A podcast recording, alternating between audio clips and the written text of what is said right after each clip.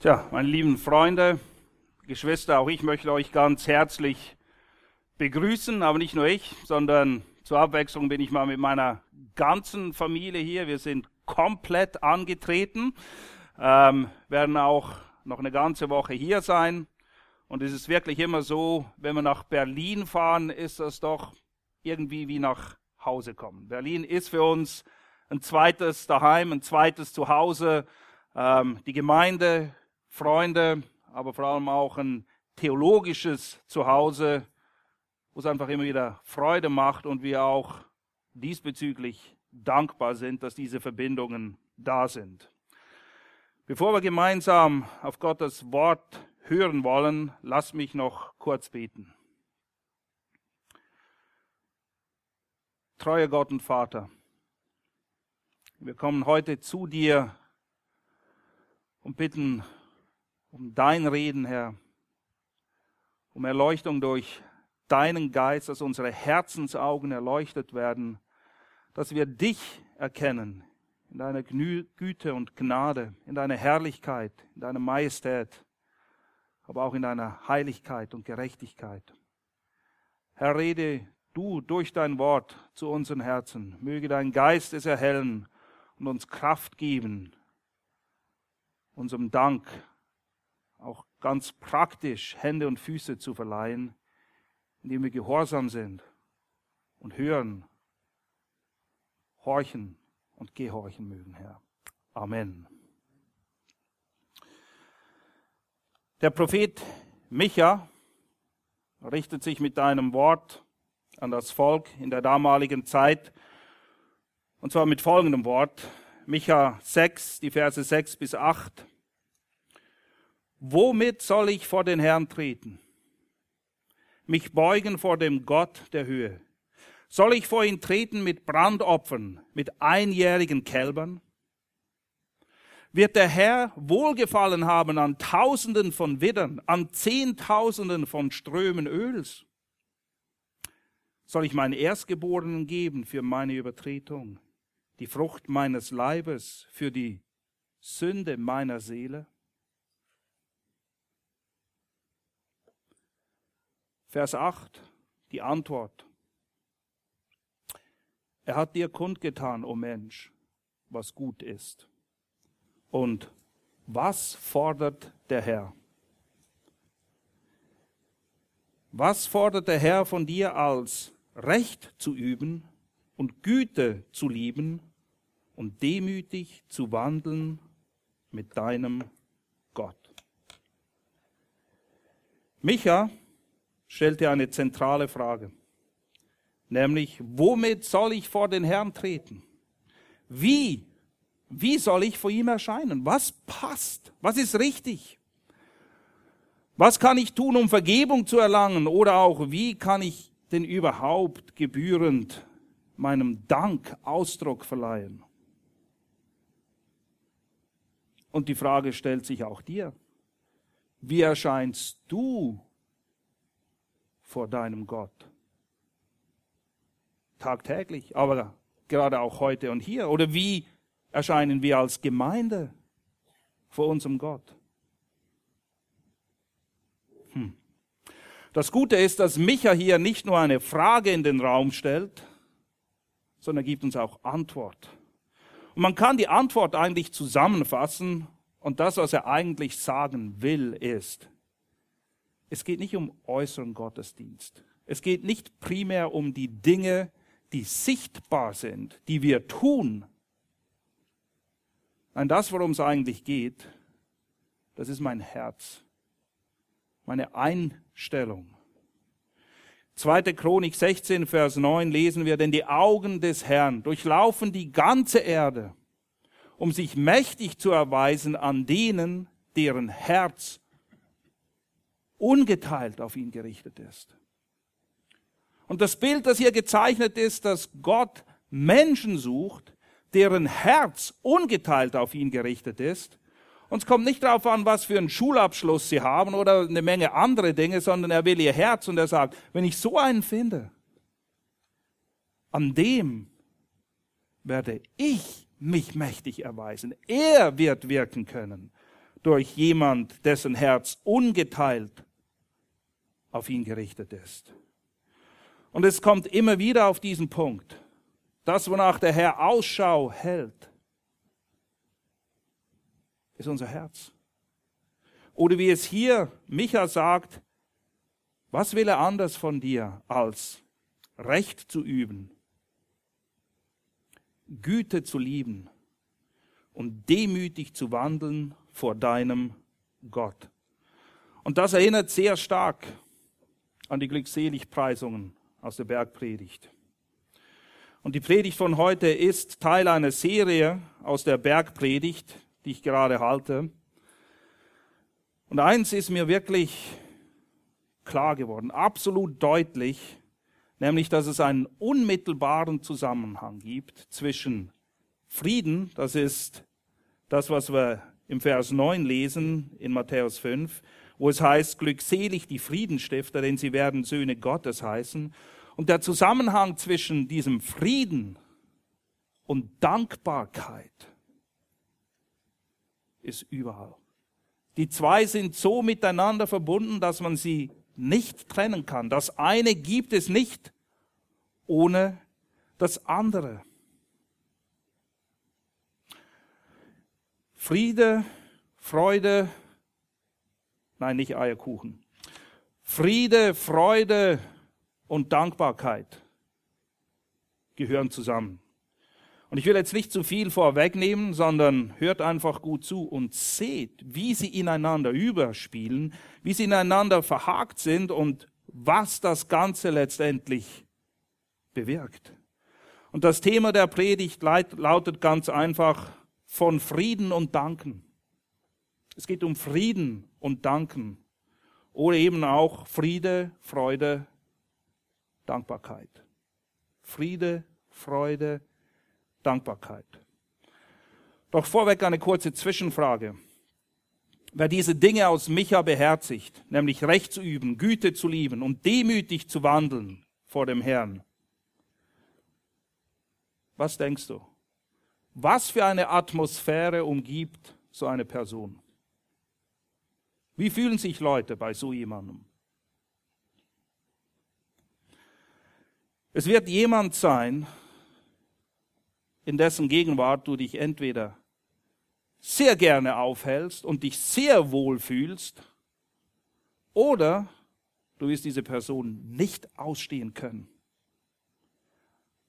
Weil die Gerechtigkeit, die ihm anhaftet, nicht Selbstgerechtigkeit, eine echte gottgegebene Gerechtigkeit und die Güte werden deine Sünde, ohne dass ein Wort gesprochen werden muss, so klar ins Licht stellen, dass du nichts mit ihm zu tun haben willst. Und genau das sehen wir doch bei Jesus, der alle diese Dinge in Vollkommenheit verkörpert. Entweder waren die Leute unwiderstehlich zu ihm hingezogen, haben alles stehen und liegen gelassen und sind ihm nachgefolgt, oder sie wollten und haben das dann schlussendlich auch getan, sie haben ihn getötet.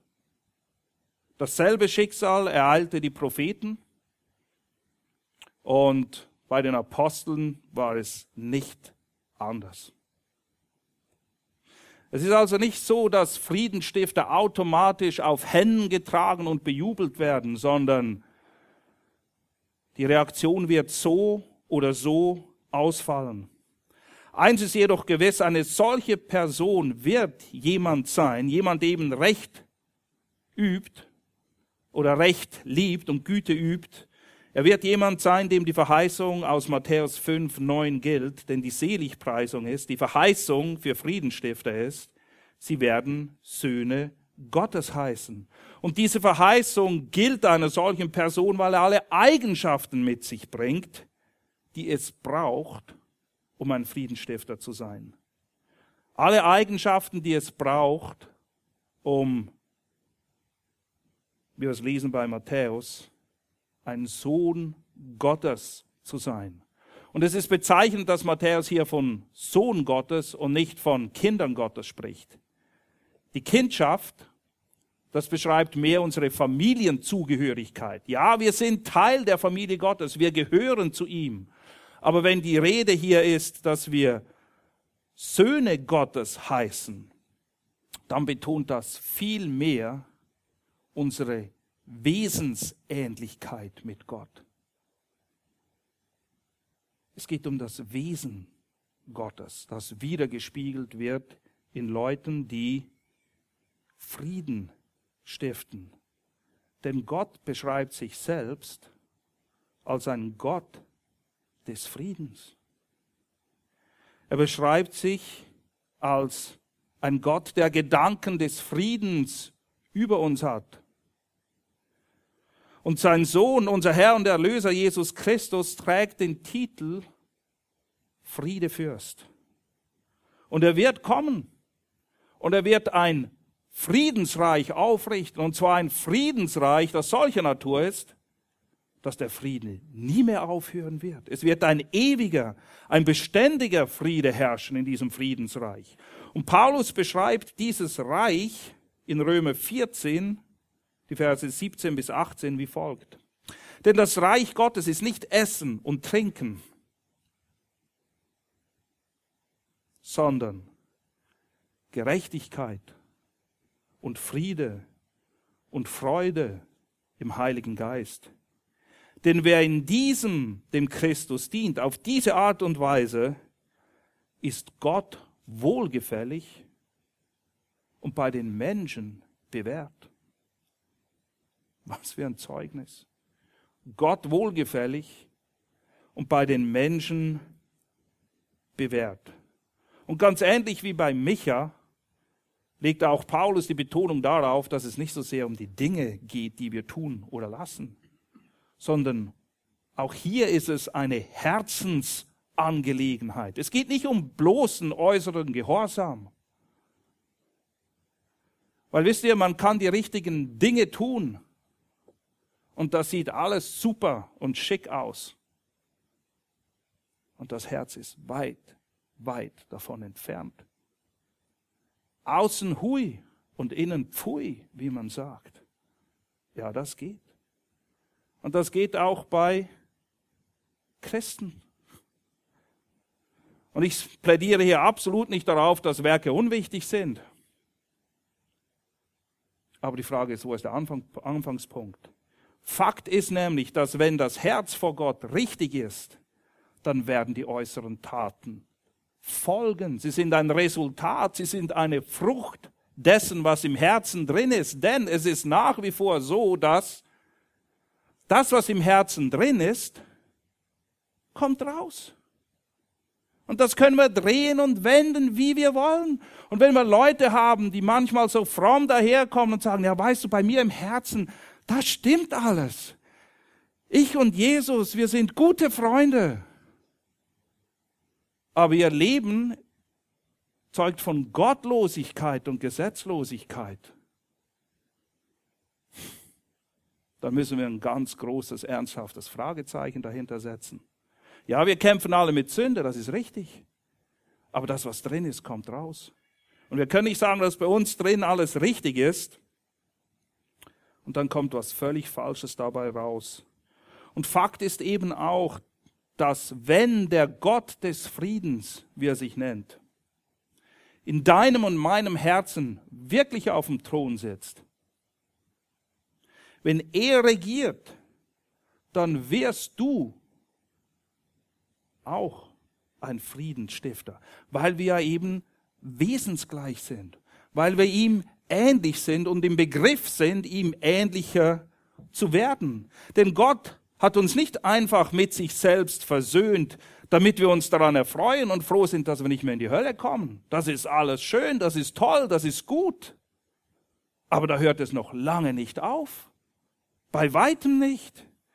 Nein, er ist sowohl der Ursprung unserer Versöhnung und der Rettung und er hat Frieden gestiftet mit einer ganz klaren Absicht, mit einem ganz klaren Plan.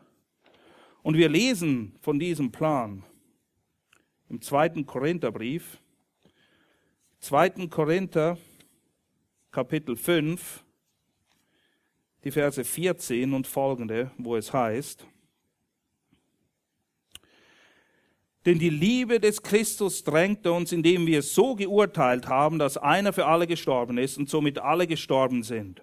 Und er ist für alle gestorben, damit die, die leben, nicht mehr sich selbst lieben, sondern dem, der für sie gestorben und auferweckt worden ist. Daher kennen wir von nun an niemand nach dem Fleisch. Und wenn wir Christus dem Fleisch nach gekannt haben, kennen wir ihn doch jetzt nicht mehr so. Daher, wenn jemand in Christus ist, da ist eine neue Schöpfung, das Alte ist vergangen, siehe, Neues ist geworden. Alles aber von dem Gott, der uns mit sich selbst versöhnt hat durch Christus und uns den Dienst der Versöhnung gegeben hat. Er hat uns versöhnt und uns gleichzeitig diesen Versöhnungsdienst gegeben, nämlich dass Gott in Christus war, der die Welt mit sich selbst versöhnend, ihnen ihre Übertretungen nicht zurechnend, und er hat in uns das Wort der Versöhnung niedergelegt. Bilanz, Vers 20. So sind wir nun.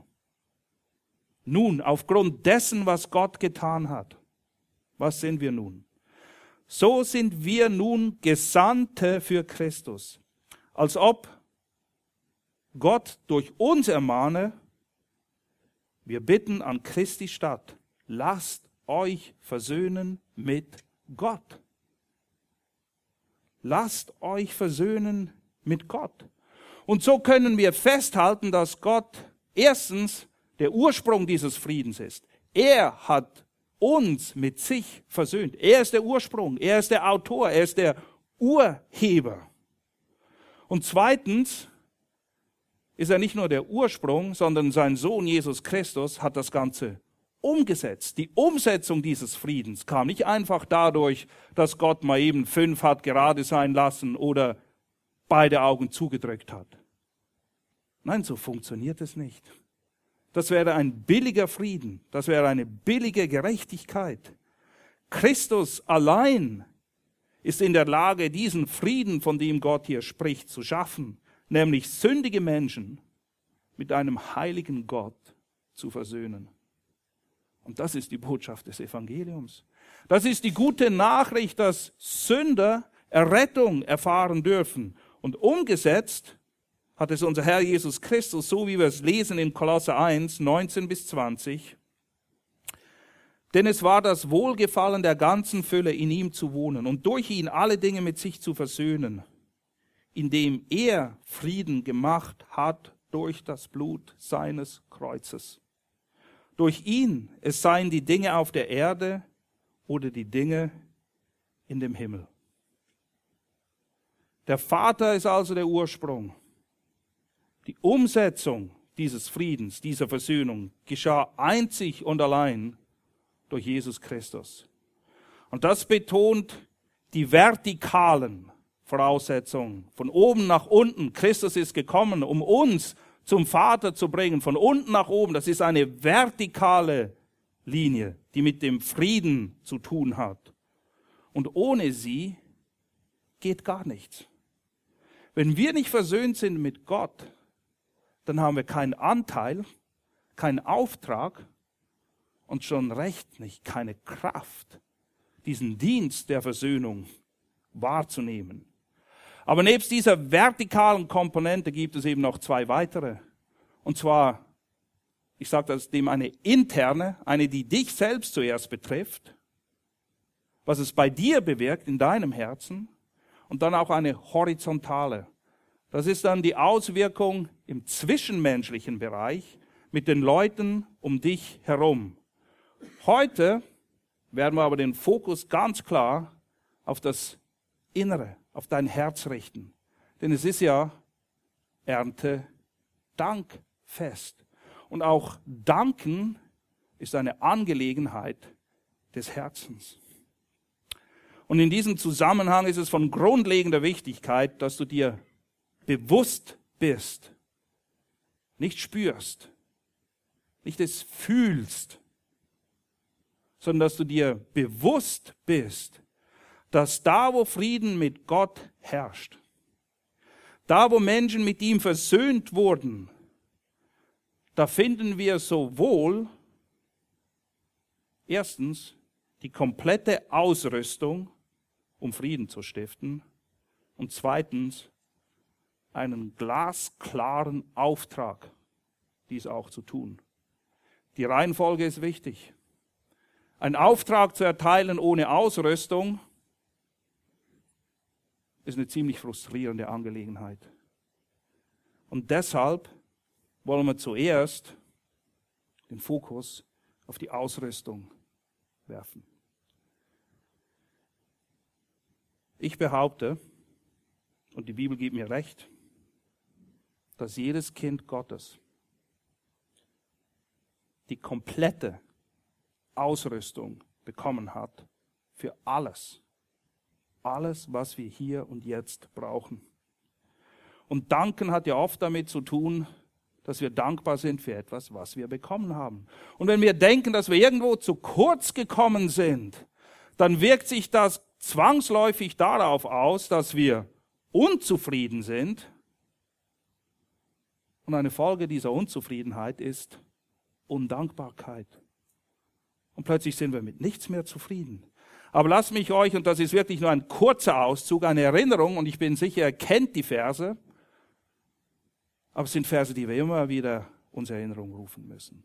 Es sind Verse, wo wir wissen müssen, wo sie stehen, weil wir alle kämpfen damit, weil wir von Grund auf alle irgendwo Egoisten sind, zu denken, dass wir irgendwo zu kurz gekommen sind. Dass wir nicht auf unsere Kosten, auf unsere Rechnung kommen. Aber hört mal zu, was Gott uns gegeben hat. Hat. Epheser 1,3. Gepriesen sei der Gott und Vater unseres Herrn Jesus Christus, der uns gesegnet hat mit einigen geistlichen Segnungen in den himmlischen Regionen. Naja, die, die gerade noch auf Lager waren, die hat er verteilt, als du dran warst, aber war halt nicht alles da. Steht das da?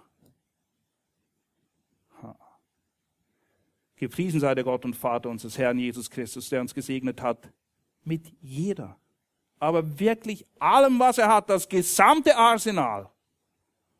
Du hast es bekommen.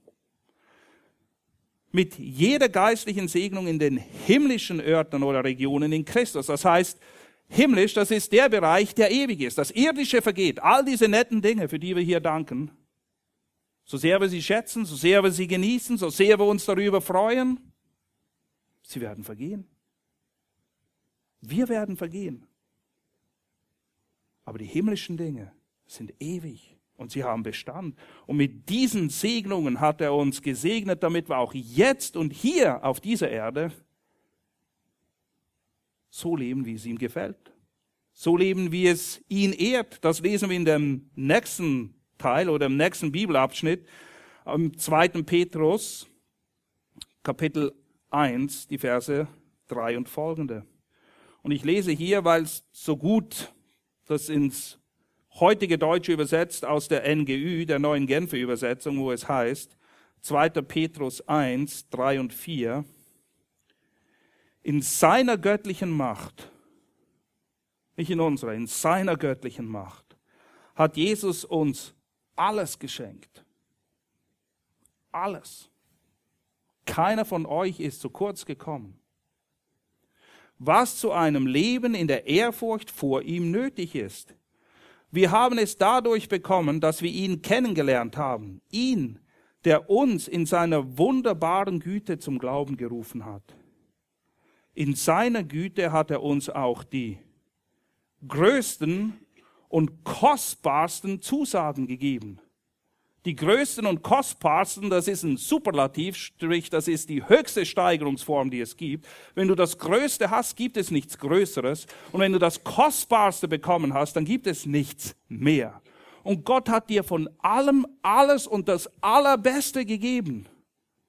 Aber auch hier heißt es, damit wir jetzt und hier so leben, wie es sich gebührt für Kinder Gottes zu leben wie es ihn ehrt.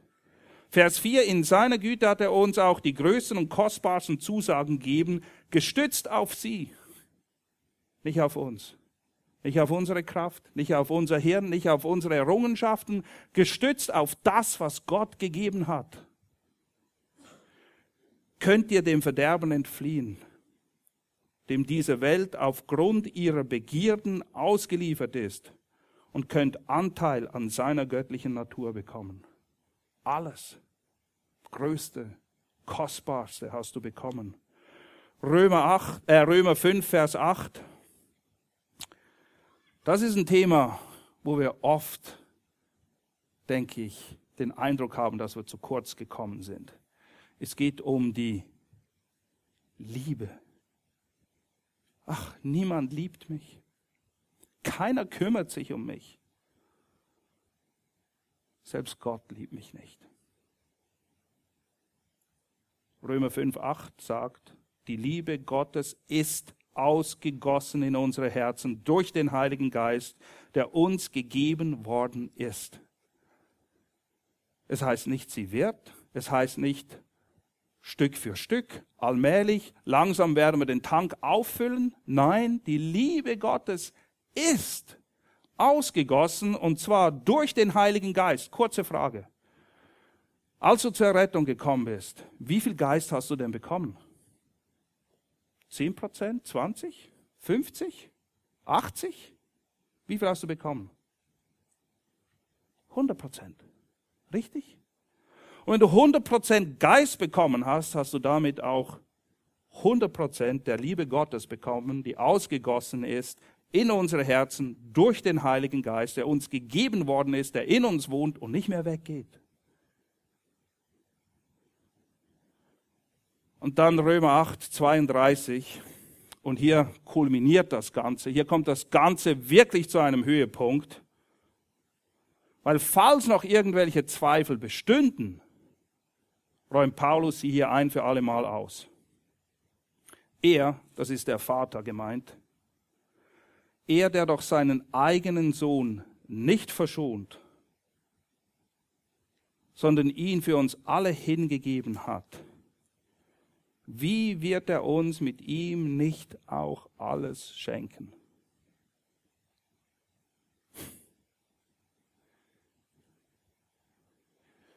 Wenn jemand das Beste, das Liebste, das Einzige gibt, was er hat, wie kommen wir auf die Idee, seine Güte und Gnade überhaupt noch in Frage zu stellen? Paulus erklärt dir, Gott hat alles gegeben. Es gibt nichts Kostbares. Er hat sich selbst gegeben und sagt, mein lieber Freund, wenn ich all das für dich getan habe, wie kommst du auf die Idee, dass ich dir irgendetwas vorenthalte, nicht was du willst, sondern was du wirklich brauchst? Ihr wisst ja, wir wollen manchmal Dinge, die wir nicht brauchen. Ich weiß, kommt ganz selten vor, aber ab und zu kann es ja vorkommen, richtig? Für die Männer ist es der Mediamarkt und für die Frauen wahrscheinlich eher die Kleiderabteilung. Ähm, es können ganz banale Dinge sein. Wir wollen sie, aber wir brauchen sie nicht. Und alle von euch, die Eltern sind, wissen's, wenn eure Kinder den Ernährungsplan zusammenstellen könnten, so wie sie wollten, dann gäbe es jeden Tag Pommes, Hamburger, ähm, Schokolade und all die anderen gesunden Grundnahrungsmittel, die wir doch im Überfluss brauchen. Richtig? Aber du gibst ihnen nicht, was sie wollen. Das ist nicht, weil du sie nicht liebst, sondern weil du sie liebst. Stellst du ihren Speiseplan zusammen, so wie es sich gehört. Und Gott beschenkt uns wirklich mit allem. Und wir vergessen das leider sehr schnell. Wir vergessen das sehr schnell. Und wir vergessen auch sehr schnell, dass wir beschenkt werden, nicht um unsere Schatzkammern anzufüllen, nicht um zu zeigen, schau mal, was ich alles habe, sondern wieso bekommen wir? Um zu geben. Wir bekommen, um zu geben. Nicht nur um Danke zu sagen, dass ist eigentlich das Minimum, dass man Danke sagt, wenn man etwas bekommt. Aber wir bekommen, um zu geben. Und das führt uns zum Auftrag. Denn die Ausrüstung ist nicht nur da, damit wir sie haben, sondern damit wir den Auftrag erfüllen können. Und der Auftrag könnte klarer nicht sein. Und es ist und bleibt derselbe von Anfang bis Ende. Es fängt damit an, dass Jesus schon kurz nachdem er seine Jünger beruft, sie aussendet und sagt, ich sende euch wie Lämmer inmitten von Wölfen. Ich sende euch aus. Ich sende euch aus, um, wie es dann heißt, Frieden zu bringen. Wenn ihr in ein Haus kommt, sprecht zuerst Friede diesem Haus. Und wenn dort ein Sohn des Friedens ist, so wird euer Friede darauf ruhen. Wenn aber nicht, so wird er zu euch zurückkehren. Lukas 10, 2 bis 6. Er sendet sie aus mit einer Friedensbotschaft. Mit einer Botschaft, die den Leuten Friede und Freude und folglich Dankbarkeit bringen soll. Am letzten Abend vor der Kreuzigung, das hohe priesterliche Gebet, Jesus wendet sich an den Vater und was betet er?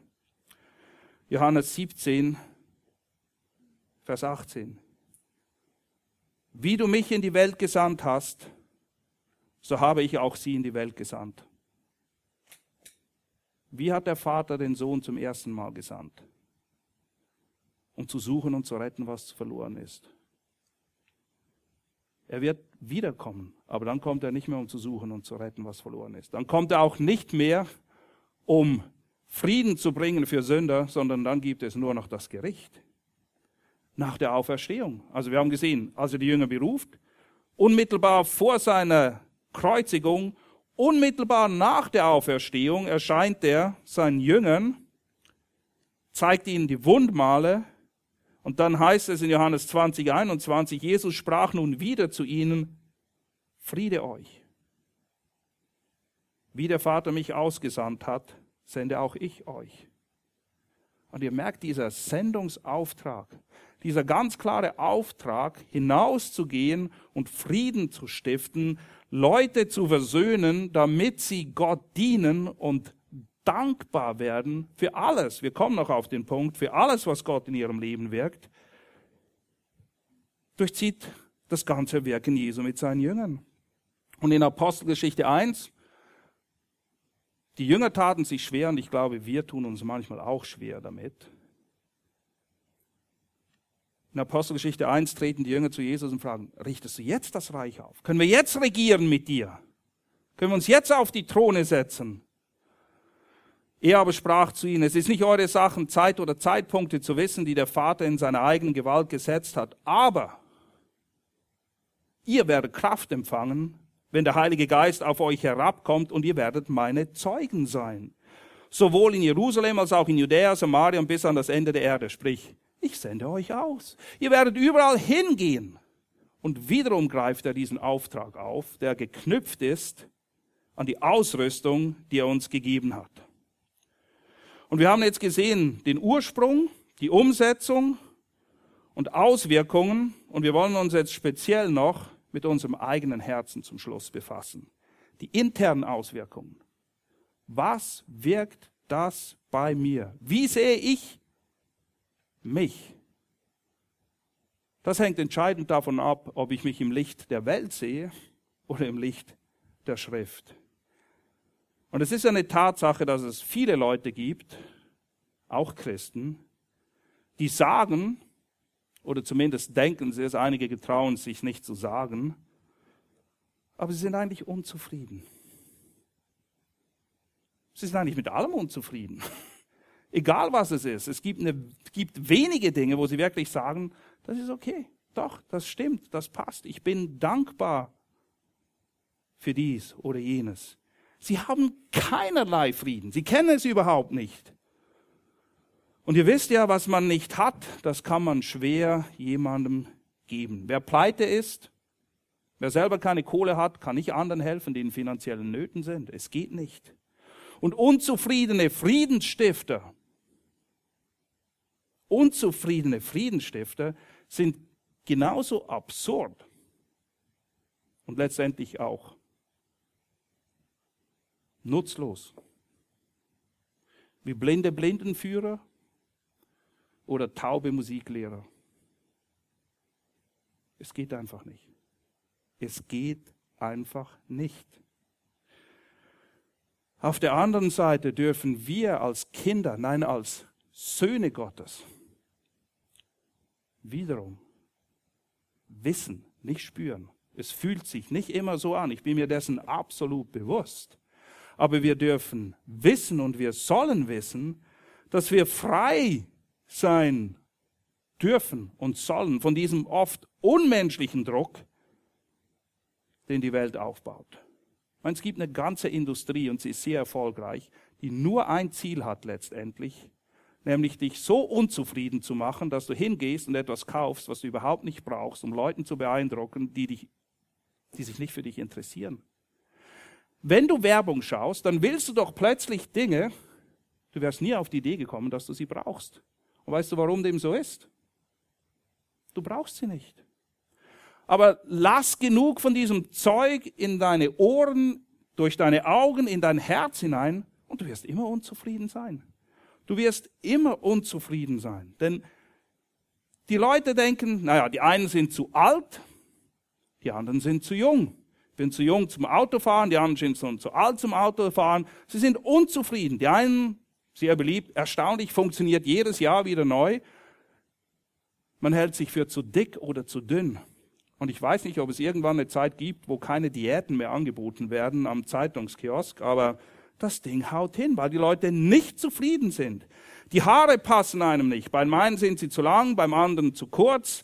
Der eine hat lockige und will gerade, der andere hat gar keine und das ist absolut okay. Ähm, man will sie blond und nicht schwarz, was auch immer. Man denkt, man hätte nicht genug graue Hirnzellen bekommen. Man sieht sich immer als Verlierer, man ist unzufrieden mit seinem Job. Die Kinder sind unzufrieden mit den Eltern, die Eltern sind unzufrieden mit den Kindern, in der Ehe haut's auch nicht richtig hin. Ich sehe nicht so aus, wie ich aussehen sollte. Karriere, Mann, ich sollte schon längst weiter sein. Wieso hat mein Nachbar so ein tolles Auto und ich nicht? Wieso kann der ein Haus bauen und ich muss in einem Plattenbau wohnen? Urlaub, die gehen immer drei Wochen ans Meer und ich muss in diese doofen Berge fahren. Gemeinde, uh, Vielleicht bin ich sogar mit meiner Gemeinde unzufrieden. Aber wenn wir ehrlich sind, das würden wir natürlich nie sagen, weil das ist ja ungeistlich. Aber tief in unserem Herzen sind vielleicht mit Gott unzufrieden. Kann es sein, dass wir unzufrieden sind mit Gott? Eins kann ich euch garantieren. Wenn du unzufrieden bist mit Gott, dann wirst du auch undankbar sein. Weil du einfach denkst, du hast nicht bekommen, was dir zusteht. Und gegenüber all diesen Dingen, wo wir meinen und dauernd auch Öl aufs Feuer gegossen wird, dass dieser Eindruck sich noch verstärkt, lesen wir etwas so komplett anderes in Gottes Wort. Jakobus 1, Jakobus verliert er wirklich keine Zeit und kommt direkt auf den Punkt. Der ist sowas von undiplomatisch, aber herzerfrischend, offen und ehrlich, dass ich immer denke, wäre ein Deutscher, wäre wahrscheinlich ein Berliner gewesen und wäre ein Schweizer, dann wäre ein Zürcher gewesen, weil man versteht uns in der Regel, was wir sagen wollen und das ist auch gut und so ist mir Jakobus sehr sympathisch, auch wenn er hier seinen Brief beginnt, Jakobus 1, 2, haltet es für lauter Freude, meine Brüder, wenn ihr in mancherlei Prüfung fallt. Ist das dein Ernst? Freude, wenn es hart wird? Meine lieben Freunde, wir müssen richtig denken. Wir müssen lernen, nicht mehr aus unserer eigenen, selbstgerechten, selbstdienlichen Warte heraus alles zu beurteilen, sondern aus der Perspektive Gottes. Weil Gott ist durchaus nicht masochistisch veranlagt und er plagt seine Kinder auch nicht gerne, sondern warum sollen wir uns freuen, wenn wir in mancherlei Prüfungen fallen? Nicht um der Prüfung willen, sondern um der Frucht, um der Ernte, die, die kommen wird, wenn wir in dieser Prüfung standhaft sind. Dann werden wir Frucht ernten, ewige Frucht, für die wir ewig dankbar sein werden. Nämlich es heißt hier, da ihr wisst, und in Prüfungen ist es unheimlich wichtig zu wissen, woher sie kommt, wozu sie dient und welches Ziel sie verfolgt. Weil Prüfungen fühlen sich nie gut an. Und keiner von uns wird auf die Knie fallen und Gott danken und sagen, wow, endlich wieder mal so eine richtige Hammerprüfung. Genau das wollte ich. Es geht keinem von uns so. Aber wir müssen wissen, wozu Gott sie sendet. Und wir müssen wissen, dass er es überhaupt ist, der sie sendet. Warum? Da ihr wisst, dass die Bewährung eures Glaubens Ausharren bewirkt, das Ausharren aber ein vollkommenes Werk hat, damit ihr vollkommen und vollendet seid und in nichts Mangel habt. Wisst ihr, Unzufriedenheit und Undankbarkeit hat seine Wurzel fast ausschließlich darin, dass ich denke, ich hätte Mangel. In welchem Bereich auch immer. Ich bin unzufrieden und undankbar, weil ich nicht bekomme, was ich meine, was mir zusteht. Und dann gibt es ja diesen bekannten Vers aus Römer 8, 28. Wir wissen aber, dass denen, die Gott lieben, alles zum Besten dient. Hier ist die Schlüsselfrage. Hier ist die Brücke zwischen Jakobus 1 und Römer 8, 28. Was ist das Beste? Was ist das Beste, was dir geschehen kann? Vorschläge. Was ist das Beste? Ihr kennt den Vers. Was ist das Beste? Weil wir wissen ja, dass denen, die Gott lieben, alles zum Besten. Ja, was ist denn das Beste? Wozu dient denn das Ganze? Was ist das Beste?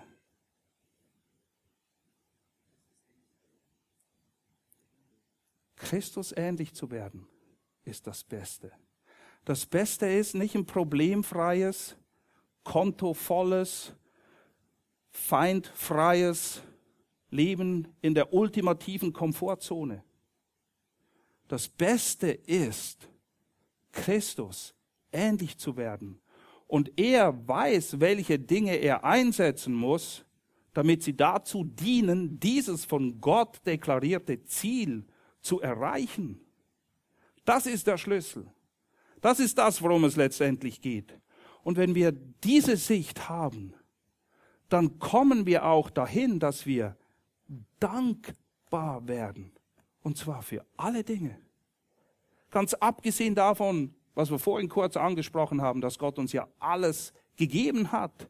Und im Psalm 139, ich denke, die meisten von euch sind mit diesem Psalm vertraut, lobt der Psalmist Gott für all die wunderbaren Dinge, die er gemacht hat und vor allem wie er den Psalmisten selber geschaffen hat und schlussfolgert dann im Vers 14, ich preise dich dafür. Man könnte auch sagen, ich danke dir dafür. Ich bringe meiner Zufriedenheit Ausdruck dafür, dass ich auf eine erstaunliche, ausgezeichnete Weise gemacht bin. Wunderbar sind deine Werke und meine Seele spürt es sehr wohl. Nein, sie weiß es sehr wohl. Hand aufs Herz. So wie du aussiehst, so wie du aufgestellt bist, mit den Gaben, die du hast und denen, die du nicht hast.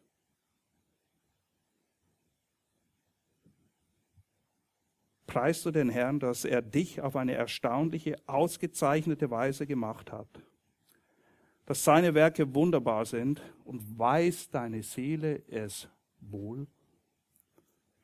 Das ist Balsam für ein unzufriedenes Herz. Es ist Balsam für ein undankbares Herz. Es bringt uns dahin, wo wir eigentlich alle hingehören, damit wir dann letztendlich danksagend sind für alles, wie wir es in Epheser 5, 20 lesen. Oder in 1. Thessalonicher 5, Vers 18, wo es ausdrücklich auf den Punkt gebracht wird. Das ist der Wille Gottes. Und es gibt ein paar solcher Stellen, die könnten deutlicher nicht sein. Was ist der Wille Gottes gemäß 1. Thessalonicher 5, 18? Dass wir dankbar sind für alles. Und hier schließt sich eben auch der Kreis zwischen Frieden und Dankbarkeit. Zwischen Wissen, dass ich in Gott durch Christus angenommen bin, Frieden habe, weil ich versöhnt wurde der Ursprung klar ist, die Umsetzung klar ist, die Auswirkung und vor allem die Auswirkung für mein eigenes Leben. Leider fehlt die Zeit, den zwischenmenschlichen Bereich hier abzudecken, aber das war auch nicht geplant für heute. Aber wisst ihr, wenn wir keinen Frieden mit uns selbst haben, dann müssen wir uns nicht wundern, wenn wir so viel Unfrieden untereinander haben. Wenn wir nicht dankbar sind persönlich, wie wollen wir Dankbarkeit von anderen erwarten. Es funktioniert nicht. Erst wenn bei mir Ruhe und Ordnung ist, und zwar nicht aufgrund dessen, was ich getan oder geleistet hätte, sondern aufgrund dessen, was Christus bereits getan und geleistet hat, wird Frieden bei mir einkehren und die Folge davon Frieden im zwischenmenschlichen Bereich sein. Dass wir wirklich Frieden stiften können. Aber das sind Dinge, die wir lernen müssen. Paulus beschreibt in Philippe 4, dass er gelernt hat, mit wenig und mit viel auszukommen. Er hat es gelernt, ich muss es lernen. Und dann sagt er, alles vermag ich durch den, der mich kräftigt. Durch den, der mich ausgerüstet hat mit allem, was ich brauche. Denn für mich allein bin ich unzufrieden, undankbar, egoistisch durch und durch. Und so brauchen wir unseren Herrn in allen Bereichen. Und lass mich abschließen mit einer Stelle aus Kolosser 3, die Verse 12 bis 17, wo wir ein gutes Beispiel dafür haben, wie das Ganze geht und wie das aussieht, wenn wir plötzlich Frieden haben und zu Friedenstiftern werden, sprich wenn wir dankbar sind und andere auch dahin führen können, ihnen aufzeigen können, dass sie wirklich allen Grund haben, dankbar zu sein. Kolosser 3, 12 bis 17 Zieht nun an als Auserwählte Gottes, als Heilige und Geliebte. So werden wir dargestellt. Auserwählt, heilig und geliebt. Und wir sind aufgefordert, etwas anzuziehen. Sprich, du musst aktiv werden. Und hier wird jetzt für uns die geistliche Garderobe aufgezeigt. Auch dieser Schrank ist voll mit allem, was wir brauchen, entgegengesetzt zu anderen Schränken, die auch voll sind mit Kleidern. Und wir sie aufmachen und denken, hm, ich habe nichts anzuziehen.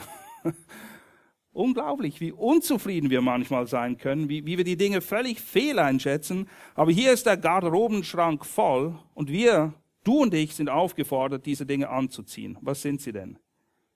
Herzliches Erbarmen, Güte, Demut, Sanftmut, Langmut. Einander ertragend und gegenseitig vergebend. Ja, wir müssen einander oft ertragen. Aber vergesst nicht, wie oft der Herr uns ertragen muss und wie oft er uns vergeben muss. Wenn einer Klage hat gegen den anderen, wie auch der Christus euch vergeben hat, so auch ihr.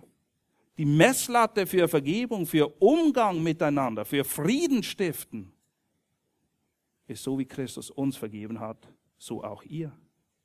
Zu diesem allen aber zieht die Liebe an, die das Band der Vollkommenheit ist, und der Friede des Christus regiere in euren Herzen. Dieser Friede, der von Gott kommt und durch Christus bewirkt ist, soll in unseren Herzen regieren. Der Friede des Christus regiere in euren Herzen, zu dem ihr auch berufen worden seid in einem Leib und seid dankbar. Seht ihr wieder die Verbindung zwischen Friede, den Christus wirkt, und meiner Dankbarkeit? Vers 16, die bekannten Worte, lasst das Wort des Christus reichlich in euch wohnen, indem ihr in aller Weisheit euch gegenseitig lehrt und ermahnt mit Psalmen, Lobliedern und geistlichen Liedern, was wir gleich im Anschluss nochmal tun werden, Gott singend in euren Herzen in Gnade und alles, was immer ihr tut, alles, was immer, das ist ziemlich allumfassend, im Wort oder im Werk, alles tut im Namen des Herrn Jesus, danksagend dem Vater durch ihn. Meine lieben Freunde, wenn der Friede Gottes unsere Herzen regiert, wie wir es hier gerade gelesen haben, dann ist die Folge ein dankbares Herz. Danksagend in allem, was immer wir tun. Und möge Gott uns wirklich Gnade geben, dass wir nicht vergessen, dankbar zu sein, dass wir uns auch immer wieder prüfen, was in unserem Herzen vorgeht. Denn im Psalm 139, wo der Psalmist sagt, ich weiß es wohl, ändert er den Psalm damit, dass er Gott bittet, dass er ihn erforschen möge und ihm aufzeige, ob er auf einem bösen Weg ist oder nicht. Denn wir können manchmal so auf uns selbst fixiert sein, dass wir uns völlig falsch einschätzen, gerade auch in Bezug darauf, was Gott uns gegeben hat und wie viel Grund wir tagtäglich immer für alles haben, ihm zu danken. Lass mich beten zum Schluss.